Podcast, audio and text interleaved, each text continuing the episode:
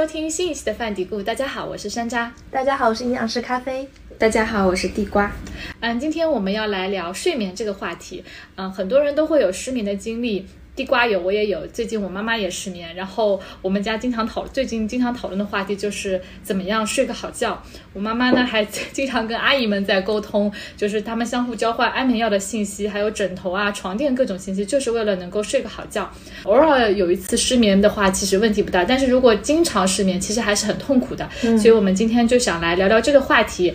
呃，先说说看，大家都为了睡个好觉尝试过哪些方法？然后呢，涉及食物的部分，我们也想请咖啡。结合营养方面的一些研究来点评一下有没有依据，然后呢，有哪些食物或者什么食物中的成分可能是可以帮我们睡个好觉的？嗯，那先地瓜可以先来分享一下，因为听你说前阵子有睡不好的经历还比较长。对，前阵子我女儿她戒尿裤，就是大概有三个月的时间，两三个月的时间，就那段时间我失眠就比较严重。就可能每天晚上就会想着他是不是要上厕所啦，然后给他呃叫醒啊，然后上厕所什么的。然后那段时间睡不好，然后就想着怎么才能给自己制造一点睡前仪式感。有我有尝试过喝那个补血口服液哦，然后吃褪黑素，嗯，然后泡脚，然后也还买了个泡脚泡澡桶，泡澡。泡澡桶 还是泡脚可折叠的那种泡澡桶，泡澡。泡澡，对，就是睡前泡个澡，对，嗯，你觉得比哪个比较有用？但是我现在泡泡脚，它就是常规化了，就是每天必须泡个脚。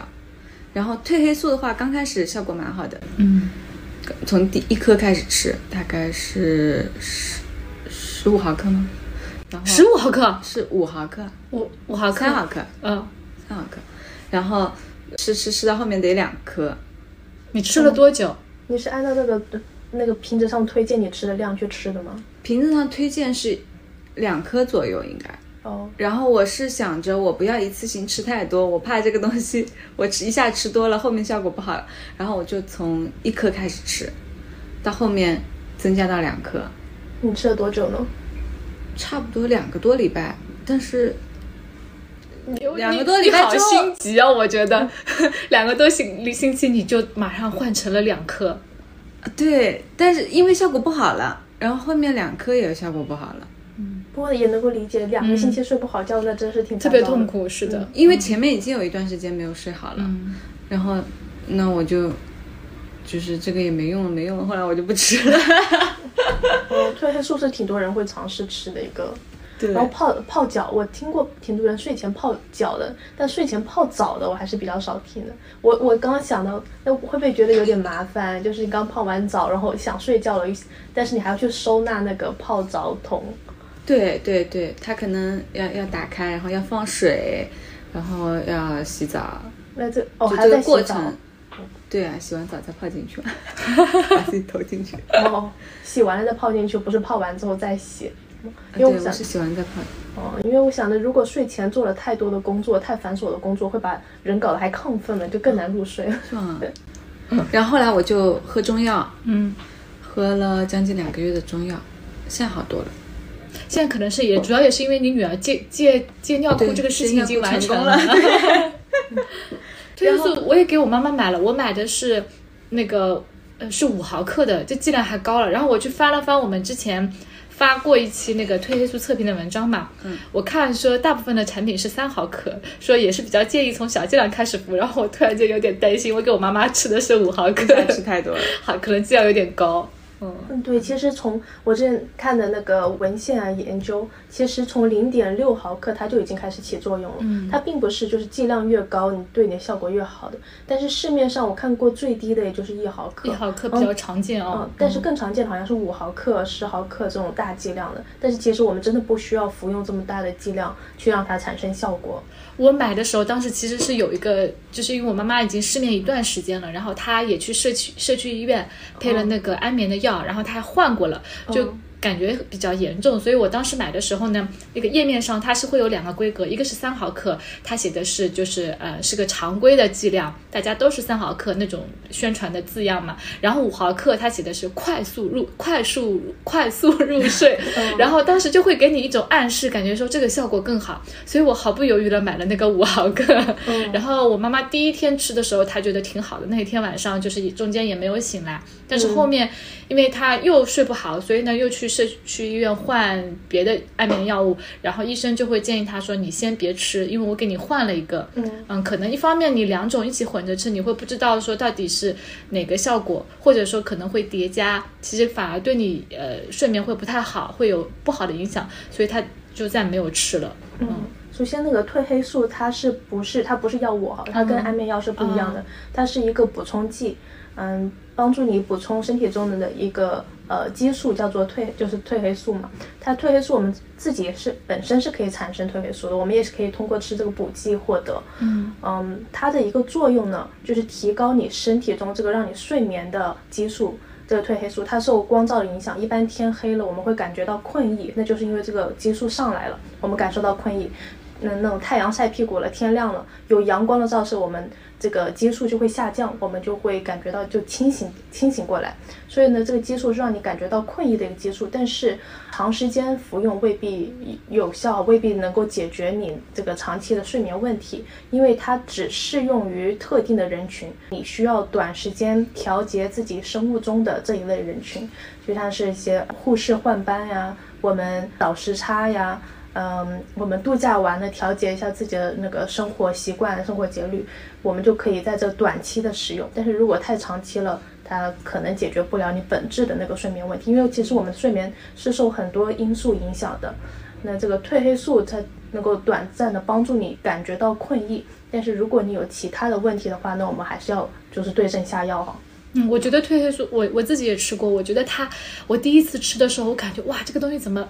效果这么猛，吃完我会睡前吃，然后可能就稍微一会儿，我明显的感觉到很重的睡意，我感觉它很效果挺好。然后我会是在如果有的时候，嗯，加班导致我有一段时间没有在我平常的睡觉时间睡，可能到那个点的时候，我可能还比较清醒，但是我又想睡了，我这个时候会选择吃一粒，然后我感觉它还是挺管用的。嗯，它来的那个困意是比较就跟正常困意来的感觉是一样的。就对对对，吃别的保健品是不一样的。嗯嗯，就我记得那个脑白金也是有那个褪黑素这个成分的嘛。嗯嗯，就是老年人其实最早的时候，那时候也是 Laurie 说起来，我觉得啊，原来 这个东西就褪黑素，怪不得好多人说吃了睡眠好，它的宣传也是说睡眠好嘛。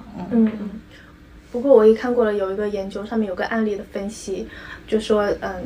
有人一直吃这个褪黑素，但他就开始自己加剂量，因为就是感觉到不到困意了嘛，没有之前那个效果那么好了。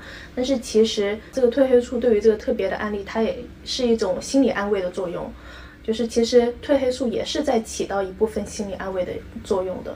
所以，我们嗯刚开始褪吃褪黑素，好像有个仪式感，你给自己心理暗示，它能够帮助到你这一部分，也是能够帮助你入睡的。所以，我们其实不吃褪黑素，平时入睡的时候也要给自己一个心理暗示，现在是要睡觉了，我我会感觉到困意。其实自己这个心理暗示也是挺有帮助的。所以别好多人说你睡前喝牛奶，它可能也是有一种积极的暗示，就是说我喝牛奶，我可能今天晚上能够睡个好觉，我对自己的睡眠有信心了。嗯，对，对，喝牛奶，嗯，我很经常听到人说哈，就是睡不好的时候睡前喝牛奶，不知道大家是从就是从什么地方听到的。睡前喝牛奶，它其实起到一部分那个心理暗示的作用，就是刚刚地瓜说的那种睡前仪式嘛。嗯。这个睡前仪式可以是睡前你喝一杯牛奶，或者是泡个脚、泡个澡，嗯，或者有人像女生会护肤，嗯，睡前梳头，其实都起到一些让你就是心情舒缓、让你感觉到平静的一个心理的作用。但是我看过相关的一些文献来解释为什么睡前喝牛奶有帮助，还有其他的两个原因。呃，第一个呢，就是因为牛奶它是一个蛋白质食物，蛋白质里面有一个氨基酸叫做色氨酸，它是能够帮助你呃身体产生这个入睡的荷尔蒙的褪黑素的，嗯，所以就是睡前喝牛奶，它有助于你产生这个褪黑素，但是就是这个喝牛奶，我们可以平其他的时候也是可以喝的，也是可以用来补充这个色氨酸的。同时，我们也可以吃一些其他的蛋白质食物来帮助我们补充这个色氨酸，帮助你那个提高褪黑素。像是我们吃鸡肉啊，吃鸡蛋呢，吃其他的那种优质蛋白质食物，也是能够得到一样的效果的。不过这里啊，就是我听到就是睡前喝牛奶这个说法，作为营养师，我心里会有一个担心，它会影响到你的体重，它会。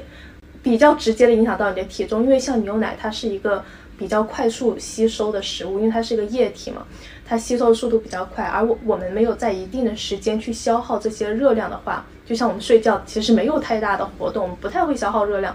这个时候呢，你吸收的这些牛奶的热量就可能变成这个脂肪储存在我们身体中，那我们呢会在不久之后会看到这个体重的上涨。所以呢，如果你是为了睡来提高一下自己的睡眠质量，我是不建议睡前喝牛奶的。你也可以用其他的一些方式，心理暗示方式来帮助到你。然后我看到相关文献的另外一个解释呢，有个研究发现，睡眠质量不好的人普遍缺钙，所以呢，他们就推想是不是补钙了之后能够提升我们的睡眠质量。嗯，补钙是个好事，我也是建议所有人都要注重自己身体的平时的饮食的那个钙的摄入足不足够，然后呃关注一下自己的骨头健康，但是不一定要睡前喝牛奶和来补钙和，我们平时饮食中多喝一点奶制品也是能够帮助我们有效的补钙的，嗯，所以呢。就是总结来说，对于睡前喝牛奶，它比较大的一个作用，可能就是在心理暗示这一部分了。嗯，刚才你说到那个褪黑素和牛奶，我想起之前看过一个研究，关于说牛奶能不能助眠。有些研究它就会用到是晚上产产的，你是晚上挤的奶，它就说你晚上挤的奶，牛奶的那个它分泌的乳汁当中，褪黑素的含量也会更高。所以我是想到你前面讲到说，褪黑素也是一个食物中是个膳食补充剂，它不是药嘛？那如果那就这就意味着说，其实很多食物当中也是有褪黑素的。没错，没错。其实大部分的食物都含有这个褪黑素，只是我们其实比较难去测量这个食物中含有的褪黑素的量。嗯。但是通过一些研究，它总结出来了几个那个食物，它的那个褪黑素含量可能更高一点，对人的睡眠的这个影响可能更好。呃，其中有一个是奇异果，但是建议我们睡前吃两个奇异果。但是奇异果也有其他的一些营养成分，同时起的作用，帮助我们入睡哈。大家可以去试一下，这样也能够增加我们呃那个平时的膳食纤维的一个摄入，增加我们水果的摄入。睡前吃两个奇异果有帮助，就是猕猴桃对吧？哦，猕猴桃，对，猕猴桃 晚上就去吃。还有一些其他含有褪黑素比较高的食物呢，我记得有草莓、甜椒。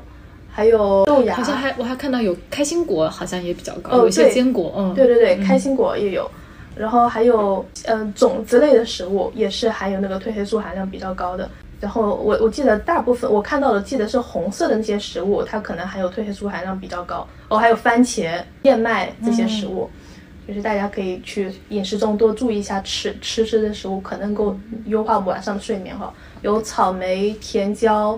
呃，番茄、开心果、燕麦、豆芽这一类食物，注意去吃一吃。还有你说到色氨酸，我也想到我之前看于康老师的一个公众号上面推了一篇文章嘛，就介绍小米。嗯。然后他就说，因为小米，就好多人也会说小米助眠嘛，也有这样的说法。然后他那个文章里面就就解释了一下，说可能也是因为小米它的色氨酸含量会比大米高一些。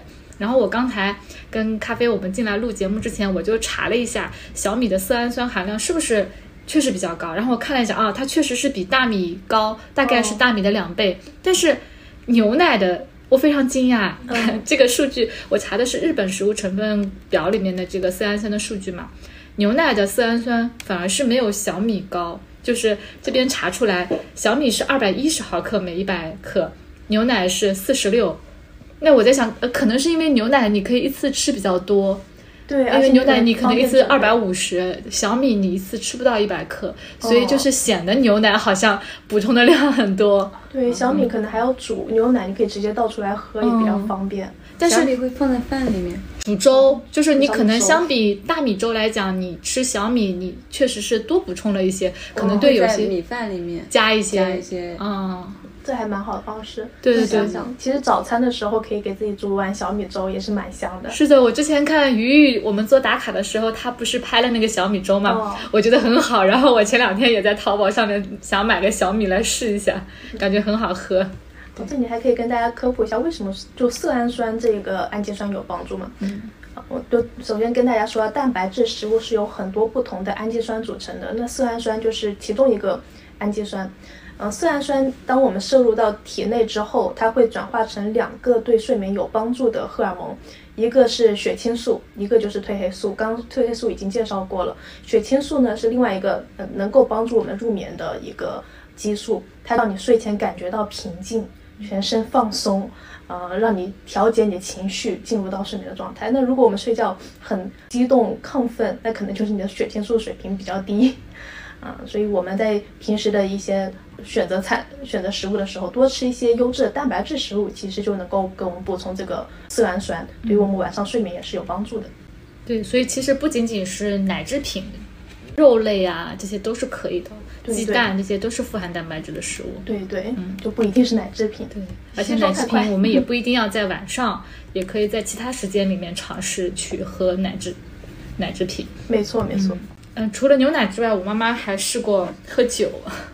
喝什么酒？喝就是呃，也是因为家我们家里其实本身是没有喝酒的习惯，但是因为会有一些那个杨梅啊、桑葚啊浸的酒，杨梅和桑葚应季的时候来不及吃，然后就会用白酒浸着，就放在家里面。然后有的时候他会睡不着，他就会说：“我今天喝点酒吧，晚上睡得好。”对，就因为喝完酒之后，可能嗯。其实也是不胜酒力嘛，很快就会觉得说，我都不想动了，我都不想起来了，我就赶紧躺下吧。他会有这样的想法，就会有的时候会这么喝。很多人有这样的想法的。嗯，然后包括也看过很多人，就是不仅仅是说为了睡眠嘛，就也也是很广为流传的一个说法，就是睡前喝红酒啊，好啊什么，就类似的说法可能混杂在一起，大家就会有一种心里面的想法，说我我喝点酒吧，就是这种想法。嗯，我家人他其实也会。就是我家人，他干了一天活，然后回来就觉得晚餐一定要喝一点酒，他觉得这样子能让自己放松，就是喝晕晕的放松这种感觉。是的，是的，就大家是追求那种我好像放放下了戒备，放下了那种紧张感，更更想说是不是能够帮助睡入睡。不过讲到这个话题，一定要跟大家敲个警钟。它的确能够让我们快速的入睡，因为我们微醺了嘛，感觉到困意了，你全身肌肉放松了，你想要睡觉，我们的确能够快速入睡。但是，它让我们维持睡眠这个时间并不长，就是有研究它统计出来大概是四个小时。也就是说，如果我们晚上睡前十一点钟喝酒，那大概会在凌晨三点钟醒来，它的给我们睡觉的这个时间并不长，就是我们会容易早起。嗯。然后还有就天天喝酒，就它是有个耐受作用的，它会提升我们的酒量，这个酒会越喝越好，就是我们更难达到那个微醺的状态了。我就记得我以前有一个留学生的一个客户。嗯，他平时的生活习惯是有喝酒的，就是会在晚餐的时候随餐喝一杯酒。然后他感觉到自己睡眠质量不好了，然后他就开始跟我讲，他睡前有喝酒。当当时他找我的时候，是主要的一个主诉是减重。然后我通过评估他的饮食啊、生活习惯，就聊到了喝酒这一块，聊到了睡觉这一块。他就跟我讲到他睡眠问题。他先开始就是睡前只喝一杯这个葡萄酒，后面喝到两杯，然后大半瓶。最后他找到我的时候，已经睡前喝了两瓶红酒，而且还维持了挺长一段时间的。我当时就还是第一，还是就想到会担心他的花费，这花费会不会有点太高了？然后想说喝两瓶晚上要不停的上厕所吧？对对对啊，酒精的利尿，你会不仅是酒精唤醒你，这个你想上厕所的那个想法也会唤醒你，对吧？就是这个酒它是有一定的一个耐受作用的，会越喝你越难达到微醺的状况。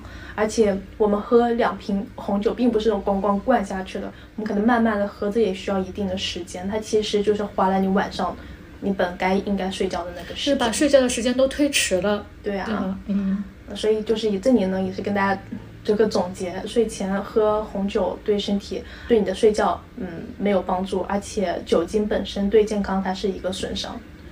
可能很多食物大家自己感觉说啊，确实对我有帮助，但是呢，嗯，并没有这么多人去做研究来探讨它到底有没有用，或者说它到底让它有用的那个原因是什么。嗯，那嗯，咖啡有没有就是看过一些关于睡眠跟饮食上面的研究，然后嗯，有到有一些信息说啊，这些食物或这些营养素，它可能这种吃法对改善睡眠是有帮助的。嗯嗯。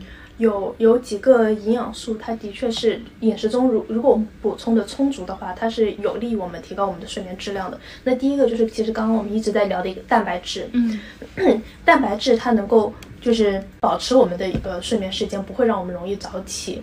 嗯，一定要吃够，每天吃够自己蛋白质的一个需求。普通的一个计算方式就可以拿我们的。体重以公斤为单位，然后乘以零点八或者乘以一这个系数来得到你每天需要的一个蛋白质的量。嗯，蛋白质食物我们也可以就是每一餐吃大概一个手掌心大小的肉啊、鱼啊这些蛋白质食物来帮我们达到补充这个蛋白质的量。因为吃了这个蛋白质食物，我们才能够获得那个色氨酸，能够帮助我们有效的产出这个褪黑素。嗯，哎，你说到每餐一个手掌大小，我感觉其实，比如说，嗯，我们比较会容易在中餐跟晚餐当中吃到，因为感大家感觉中餐跟晚餐还是是比较正，就正餐，然后有时间去准备。但是早餐，我感觉，嗯，像我父母这一辈人，他们其实是早餐一般不太会吃到说这么多的蛋白质，鸡蛋。对，就是现在他们才慢慢会有习惯，就是有点我强迫他们，很不错。早上我我早上我我一般我们家做早饭是我做早饭嘛，我会给他们煮个鸡蛋，但是在此之前他们其实是没有这这个习惯，说我早饭早上要吃个鸡蛋，或者我会准备一些肉啊豆制品之类的食物是没有这样的习惯的。我们顶多就是煮个粥，然后配的话也是一些小菜，然后。蛋白质食物其实是挺少的，我感觉也这可能也是很多老年人会有的一个问题。对，嗯，早餐我们是的确吃一个水煮蛋啊、蒸蛋啊，挺方便的。嗯，像我们广东人家庭就很喜欢吃那个豆腐花。嗯，这个豆花其实也是一个很不错的早餐食物，就是可以在家里面准备一下，准备起来也挺简单的。嗯，所以啊，像我们吃到蛋白质食物，不要一下听到这个这个字就慌了，觉得要吃肉啊。其实很挺多长辈不喜欢吃肉，我的长就我的家人他们不是那么喜欢吃肉的，是我就是跟他们科普了，就吃肉对他们有帮助啊，对身体健康好呀，他们才会听我的去吃。但同时有一些植物的蛋白质食物也是很好的，就是像豆腐、像豆荚，这些都是很好的蛋白质食物。我们早餐也可以吃一些。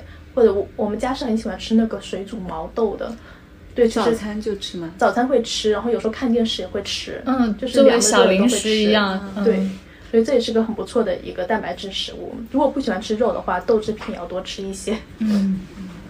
是的，而且我觉得就是早餐可以搭配的食物，我们也要多多开发一些，就是让他们能够方便的，嗯，想到说我可以搭配早饭一起吃啊，然后不会觉得说，哎，这个吃法我不习惯，多去动动脑筋，寻找一些可以搭配的食物。嗯，然后觉得我们其实越成长啊，其实有时候跟小孩子一样的，不太会去接受新的一些食物。其实我也是鼓励大家，就呃多跟朋友啊、家人交流，多在。就是互相就是有一个好的影响嘛，去尝试新的食物，是的，是的，做一个那个嗯，就行为楷模。我刚刚讲到的是一个蛋白质，对我们睡眠有帮助的一个营养素。另外一个呢，膳食纤维。膳食纤维其实我们多吃蔬菜水果就能够补充。它对我们睡眠的一个好处就在于它能够帮助我们达到深度睡眠。我们可以睡得沉一点，睡得沉一点，就是深度睡眠在就评估我们睡的是好不好，是一个很重要的一个因素。就是在这个深度睡眠的过程中呢，我们是用来调节情绪，来优化我们大脑的脑功能，来巩固我们新的记忆力的这一个过程。那睡眠的时候，我们。呃，睡觉的时候，这个深度睡眠、浅度睡眠其实是交替进行的。嗯，如果我们在饮食中吃这个膳食纤维多一点，吃蔬菜水果多一点，那可能我们达到这个深度睡眠的这个机会就更多一点。嗯，那这个深度睡眠就是平时我们做梦的那个时期了，就是我们呃有个词叫做快速眼动周期，就是形容这个深度睡眠，就是你这个时候呢，我们睡觉。眼珠是在眼皮底下快速转动的，那个时候我们大脑其实特别活跃，就是在做梦。那他在讲梦话或者打呼的时候，算是深度睡眠吗？讲梦话那就一定是在深度睡眠。打呼应该没有关系吧？打呼跟深度睡眠是不是没关系？哎，所以我记得我自己做。梦是我在深度睡眠的时候正好醒过来了，是不是？对，你如果你醒来的时候记得你的梦境，就是在那个时期醒来，因为就是它其实像一个一个波浪，我们睡眠的那个波波纹像一个波浪一样的，浅度睡眠、深度睡眠就像波形一样的这种交叉进行，所以我们醒来的时候可能是随机的，不知道是深度睡眠醒来还是浅度睡眠醒来。所以我经常会觉，我觉得我好久没有做梦了。就是我其实我是在做梦，只是我没有在深度睡眠的时候醒过来。哦，是，有醒过来了才会记得梦境。就是你在深度睡眠的时候醒过来，就会记得，应该是这样子，对不对？是的，是的。就是我们醒来那个时间可能比较随机。嗯。所以，嗯，我经常没有记，我经常觉得说我好像没有做梦，但说是不是我可以认为，其实我的深度睡眠还是挺好的，我没有醒来。我我这两天就是我感觉睡得不好，就是因为我觉得我经常是翻个身我就知道我在翻身，我就是醒了，然后呢我就不断的在就是醒来和记得梦境之间徘徊，我就感觉醒来之后特别累，就感觉好像一晚上没睡那种，没睡好。嗯，可以可以开始尝试增加你的膳食纤维摄入啊！今天晚上两个奇异果，不是，其实我觉得光吃水果其实是不够的，你要。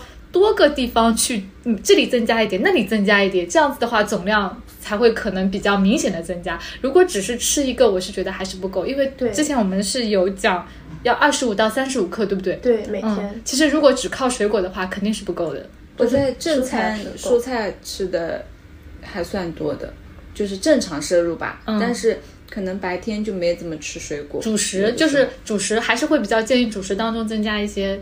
就是全谷物，对豆类这种食物，我们主食一半或者一半以上的是那种全谷物的食物，那是最健康的。嗯，我们会加一些小米啊、黑米啊，嗯，就在那个米饭里。对，小小米之前我们有做全谷物的那个对比嘛，小米其实是纤维含量最少的一种粗粮。虽然我们前面说小米色氨酸含量是比较高，但是它补充膳食纤维，它的能力是会比较差一点。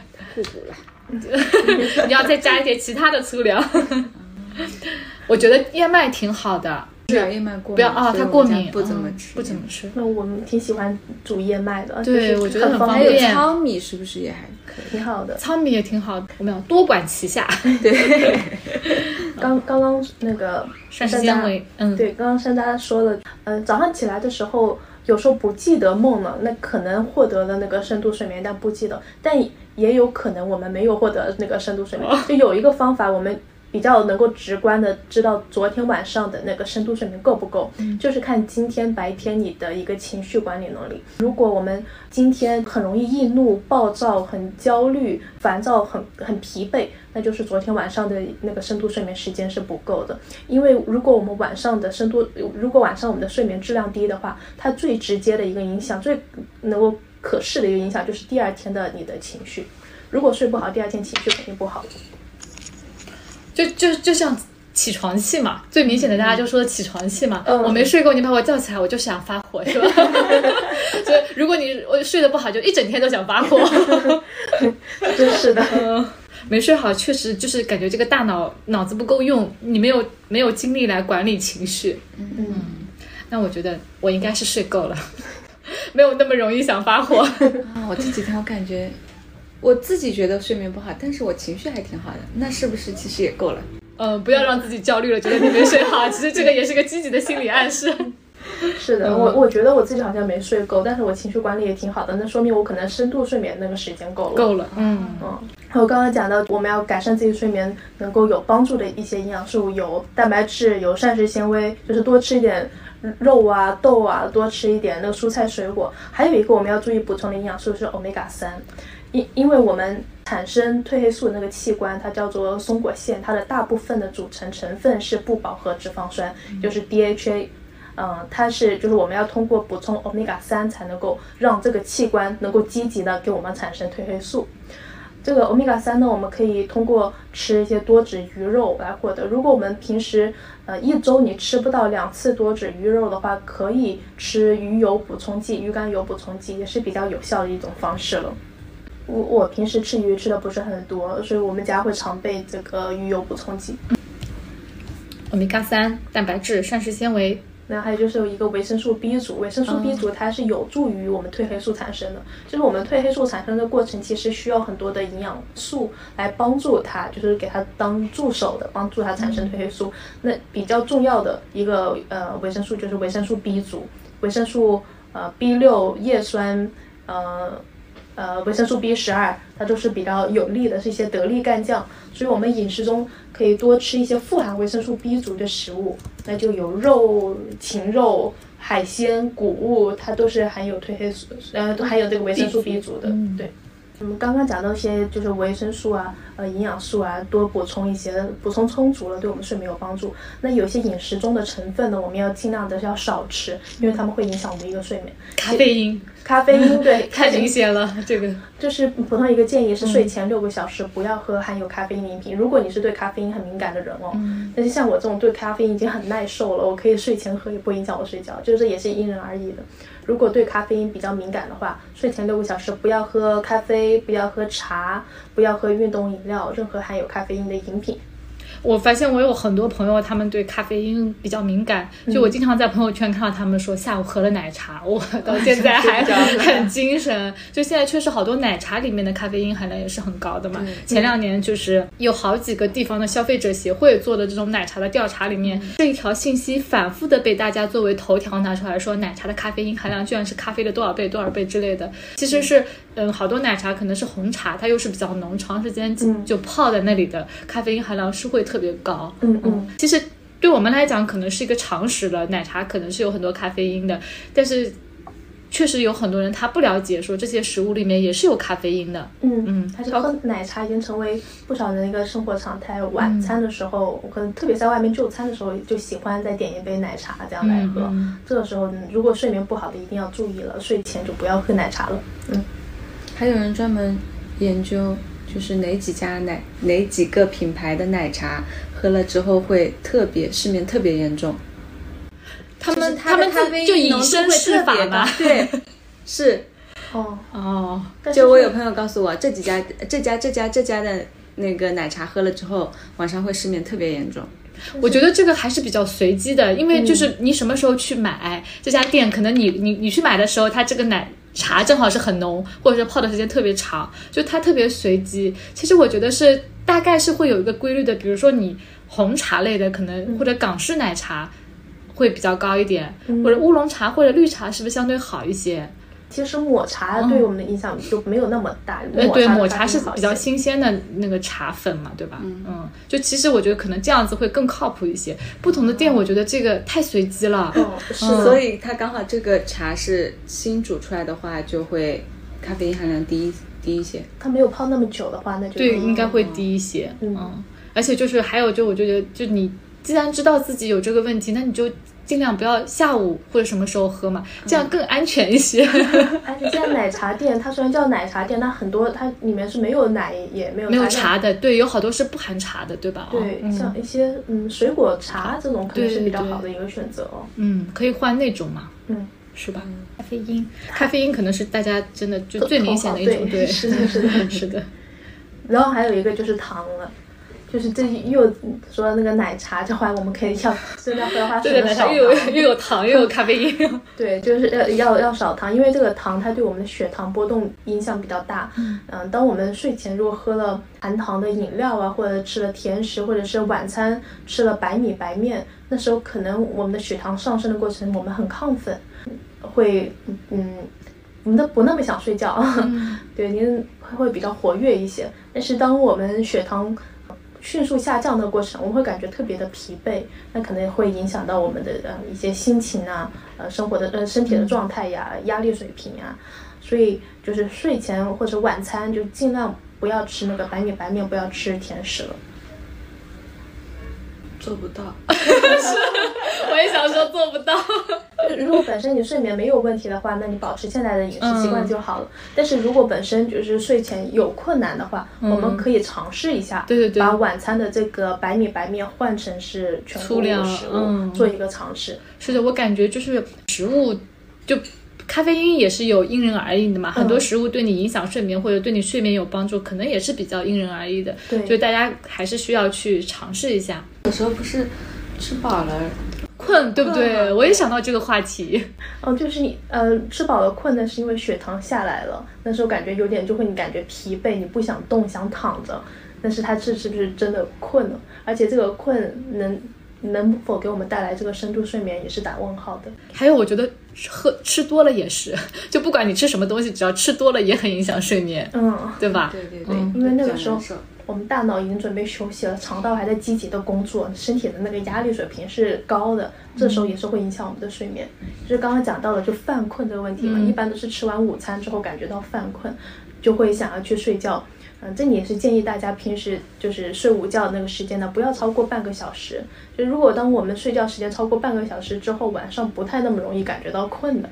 嗯嗯，对我之前也采访过一些嗯精神科的医生，每一个医生他都会提到，就是说如果你晚上辗转反侧反侧睡不着了，你就不要躺在床上，你就起来做点别的事情，然后也会建议你。午睡不要睡太久，这样反而会影响你那个晚上的睡觉。就就是可能我觉得像我我妈妈就很习惯，她会觉得说我晚上没睡好，我白天要补觉，然后她一补觉就很长，然后后面她自己慢慢也说知道说哦，我还是不要补了。嗯，确实你补了，白天补了，其实晚上你反而就是特别新鲜，睡不着了。嗯，是的，我也是，就是建议大家。你没有感觉到困的时候，不要上床。对，因为真的是有这样的一个就是经历嘛，想要让自己睡的时间早一点，想要让自己睡的时间长一点，早早的上床睡觉了。可是睡不着怎么办？又会把手机拿起来，这是一个习惯的动作。睡不着想把手机拿起来，但是手机或者是那个屏幕啊，手机屏幕或者是任何电脑屏幕、呃电视屏幕，它都会散发一种蓝光，这个蓝光就会抑制我们身体产生的褪黑素，因为我们褪黑素对光是特别敏感的。这手机的蓝光，它一定会影响我们的褪黑素，反而就会让我们更加睡不着了。就睡不着呢，也是建议大家不要刷手机。嗯，手机是很严重。我之前还看过，就是做，之前蛮多人会看睡前看书用那个电子屏幕，就是那个 Kindle 嘛。之前 Kindle 可能。早前 Kindle 还比较火的时候，很多人会用 Kindle 也会有影响啊，就不仅仅是手机这种屏幕都会有影响。嗯，所以像商家说的这一个，应该也是正面的一种表现嘛，是感正面的，你感受到自己的困意了之后再去睡觉。嗯，是的，对这一点我也想起来了，之前那个医生们也会讲，你要在跟睡觉跟床之间建立一种积极的联系。你觉得在床上是能睡着的，很多人就在床上老是辗转反侧之后，就会跟床建立一种负面的关联，一想到床就觉得自己就。就睡不着，所以你在床上做睡觉相关的事情，不要在床上做其他事情，玩手机啊，干嘛干嘛。老是失眠的人就会觉得一一想到要上床就可能睡不着，就有压力。对，就是你你可能自己没有那么明显感觉到他伤害你，但是其实心里面已经有这种潜在的这个思维在影响你这个睡眠了。对对，会有一些排斥。对。那就是给自己培养一个规律的生物钟。嗯，这个可能还是最重要的一点啊。对，我们从饮食过渡到了非常自然的过渡到了生活习惯。最后想让大家一起来分享一下，觉得说对，嗯，自己嗯比较管用的一些让自己拥有一个好睡眠的方法嘛。嗯，刚才咖啡正好说到了这个屏幕管理嘛。嗯，我我自己我可以来分享我的一个方法。我我在我的手机上设了。呃，我用的是苹果手机，它是有一个屏幕管理的，你可以给它设定时间，比如说几点到几点之间哪些 app 就可以停用，然后我就给我的手机设了这样一个，嗯，把社交软件、娱乐的软件我都设了一个二十二点之后它会停用，然后它一般会提前提醒我，哦，马上就要到这个停用的时间了，然后我就可以开始准备了。嗯，然后有的时候是会把这个停用关掉，比比比如说你在跟谁还在沟通啊什么的，我会停一下。但是大部分时间我都是会按照这个他的这个提醒，然后二十二点之后我就不看手机了。我觉得他有这个提醒蛮好的，有一个心理准备时间。嗯，这是一个，还有一个是我自己用过的一个嗯眼罩。之前家里面那个窗帘不是很好，然后我就买了一个眼罩，那个眼罩是可以有加热的功能的，就它又可以帮我隔光，然后又可以让我的眼睛得到休息。然后因为它有加热功能，是因为之前有个眼科医生的朋友，他我干眼也比较严重，他就跟我讲，其实干眼热敷是一个很好的一个呃照料你这个干眼的一个方式，所以我当时买了一个有这个热敷功能的眼罩，然后我觉得它又可以。缓解我眼睛的疲劳，又可以遮光，然后你眼睛热热的时候，其实身体也会比较放松。嗯嗯，我觉得这这个东西也挺好的。嗯，要链接，这都没有什么高科技含量，随便搜一下就有。拼多多上，嗯，它就直接插，然后它挺好的，就是它在眼罩上面是有一个应该是磁吸的，所以你晚上睡觉动来动去，如果它就是这个掉了也不要紧，就这个线也不会影响到你。哎，这个是不是有一种那种一次性的呀？一次性一次性的也有啊，但是我觉得一次性就有点浪费嘛。哦，就它也不便宜，我那个那种就挺便宜的，因为其实是没有太大的技术含量嘛。嗯，然后温度也不会很高，你可以自己调节温度。我一般就是最低的温度我也够了，呃，反正我觉得挺好的。嗯，这个嗯，对，刚刚山楂介绍了他的方式，我就刚刚想到了我用什么方式呢？你没有这个困扰是吧？我呃偶尔会有这个困扰。我有这个困扰的话，我就打开一下那个以前初中、高中的数学题，尝试着做两个，一道题也做不下去就想睡觉，就把自己催眠。哎，这个我以前也会，就是真的特别无聊，看书就是看那些你总觉得看不进去的书，很催眠。英语书、教科书，特别催眠。哎，这个我觉得有点像那个白噪音。我之前专门去嗯找了那个嗯台湾有个唱片公司。公司叫蜂巢唱片，他们出过一个大自然系列。嗯，这个我觉得也很好，就它是录的鸟、自然界的声音，鸟的声音啊，蛙的声音，各种种，然后录的很好。我当时在网易上面还专门收藏了他们这个专辑，因为不需要动脑筋，就感觉你用音乐填充了你的思绪，就你不会去胡思乱想，也可以帮 帮助入睡。嗯，我觉得好浪漫，就睡前听到这个大自然的声音，这样就是好浪漫。对，特别好。就是你们会不会最近不是春天了吗？早上你们有听到鸟叫吗？有，是吧？窗户外面都会有小鸟飞来。我家太高了，我家住在五十层，太高了，太高了。是的，就是还蛮明显的。到春天的时候，这个鸟叫声音，就是你真的会感觉到哇，春天来了那种感觉。其实到户外，然后有那个机会的话，就躺在那个草地上或者那个椅子上。你就会觉得，哎呀，听着鸟叫声就困了，很放松。你说到这个，我也想起前面讲到那个褪黑素嘛。其实白天去晒晒太阳，对你对我们这个大脑分泌褪黑素的这个节律，其实有也有帮助的，对吧？嗯，是是吧？所以其实我们其实，你说现在人大部分时间白天都在办公室里面待着，你晒太阳也很少。其实有这个周末，比如说阳光比较好的话，出去晒晒太阳，又补了维生素 D，然后又可以帮助你的大脑重新建立这个分泌褪黑素的正常节律。一举多得，心情会变好。嗯，是的，是的。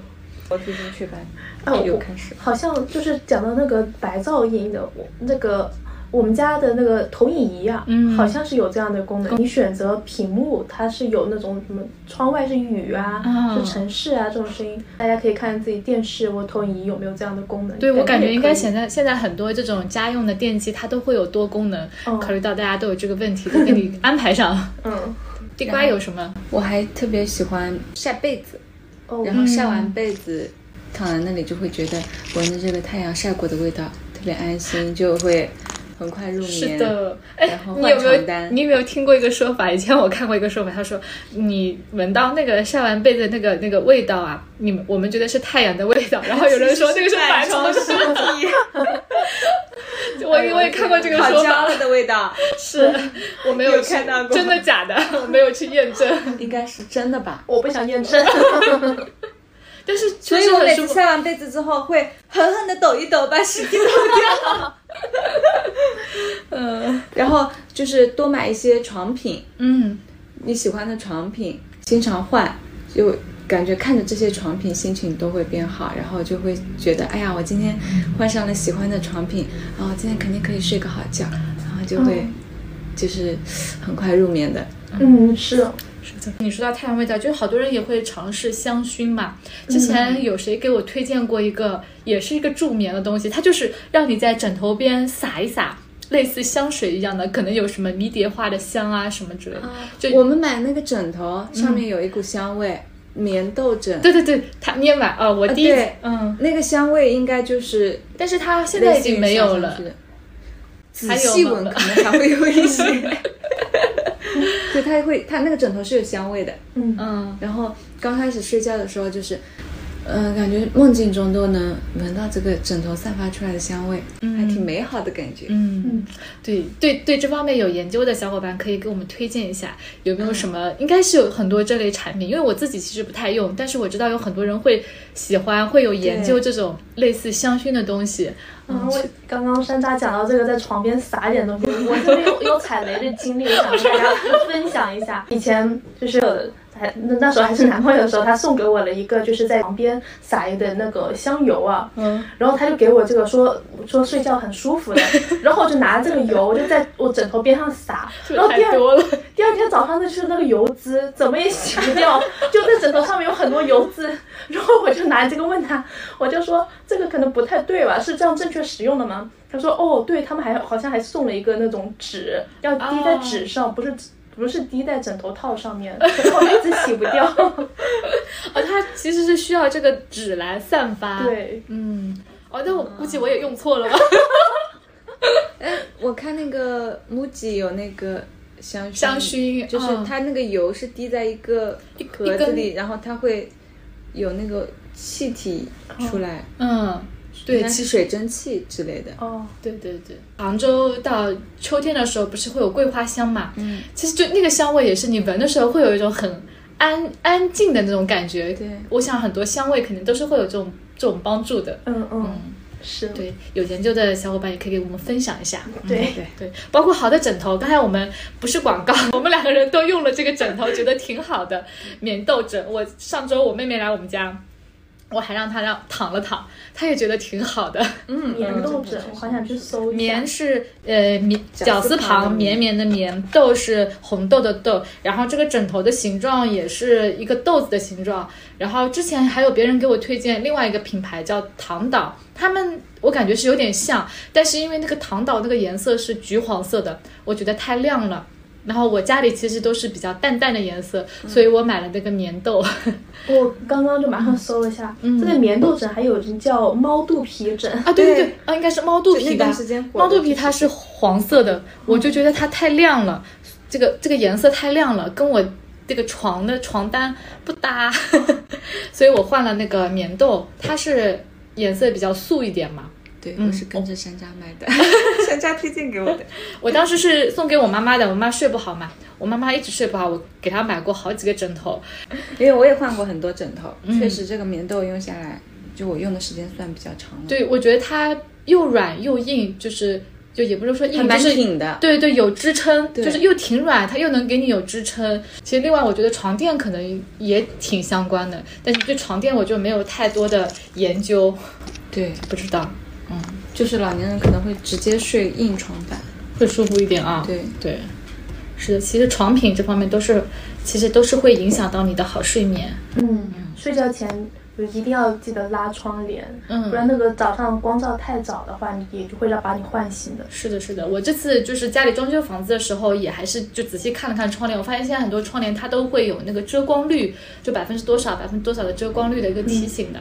嗯，睡不着的话，其实选一个遮光率高一点的还是很管用的。嗯嗯，我们家装了两层窗帘，先开始第一层装的是那个百叶窗，是觉得好看不占地方，但是完全不遮光。对。然后我们又装了，就又装了一层那个布的窗帘。是的，窗帘也是个坑，就是有的时候为了好看，真的是会牺牲很多，牺牲你这个舒适度，牺牲你这个睡眠。对，百叶窗确实要漏光的。对。然后我想分享一下，就是玩。他有一个生活习惯，就是在睡觉之前会跟我聊一会儿天，就是跟我讲一下今天发生了什么，今天有什么不开心的事情、开心的事情，然后他可能就把他今天遇到的事情都跟我说一下，嗯，然后开心的事情他也跟我说一下，不开心的事情说完了，他可能就放下了。就我觉得我们成人成年人也是需要，就是说录个音啊，或者找一个人倾诉啊，或者你就就是跟伴侣就是聊一下。今天发生了什么事情，或者你觉得让你心里有压力的事情，工作上面的、生活上面的，都可以说一说。然后说完了，可能会更就是睡得更好一些。嗯，先睡了再说，会更小一点。对，这个方法挺好的。就是很多人的睡眠其实是心里面有事嘛。对，嗯，就睡不好是心里面有事，所以倾诉是一个很好的方法。我没有想到你会说录个音，这个方法我也没试过。录个音不行，就像那个录音日记一样的，都被人家听去了。可能找个人说一说。写日记可能也是一个方法，哎，我不知道现在大家还有没有人写日记？写日记可能有点麻烦，还得拿个，嗯，可以用手手机手机写，所以可以录音写。还挺好的，不管是跟别人说也好，跟自己说也好，可能说出来就是一个挺好的方法。嗯，对对对，可能是需要缓解的。这个可能是一个解决根源问题的一个方法，所以还挺好的。嗯，大家可以，下次我可以试一下，还可以把今天一天都回顾一下，也或者可以找个找个好朋友打个视讯，嗯，语音电话都是可以的，这是挺好的。对，是的，是的，是的。我想到我之前有一个一个呃心理咨询师的朋友，当时是讲到心理问题，他给我讲的提供了一个方法，就是成人图画本。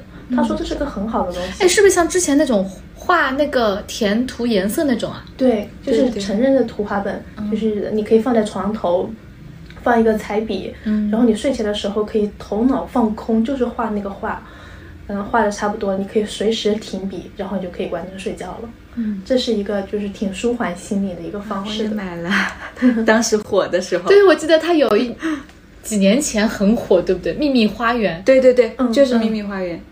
我也买了，还买了一套笔。嗯嗯，然后呢？换个颜色，后是不是用了一阵之后，这个热度就下降了？对，可能就画了五六页吧。可能我们那个时候大家都是冲着这个热度去，而不是说自己有这个问题想要解决去买的，对吧？嗯。所以用了一段时间之后，你就你就。反正就不感兴趣了。如果是就确实是有这个问题想要去解决，它还是个很好的方式。嗯，就我是为了完成这个东西 而去买了这个来画，那可能就嗯坚持不了了。对对对，好了，我们的分享就到这里。如果大家有什么能够帮助你改善睡眠的方式，你觉得能够帮助你睡眠的你喜欢的音乐，包括好的床品，大家有的话也欢迎来我们的评论区分享给大家。那我们今天这期节目就到这里，希望大家都能够拥有一个好睡眠，拜拜，拜拜，晚安。无论世界再纷扰，一日三餐中总是蕴藏着治愈自己的力量。和食物做朋友，用健康过生活。欢迎关注我们的饮食科普公众号“实力派 Chestnut Mates”，小红书营养师小栗子。母婴营养公众号雅米孕育 New Care，小红书养娃小天才辣老师，助力专业医学营养师职业发展公众号营养工会 Nutrition。好的，那我们下期再见啦。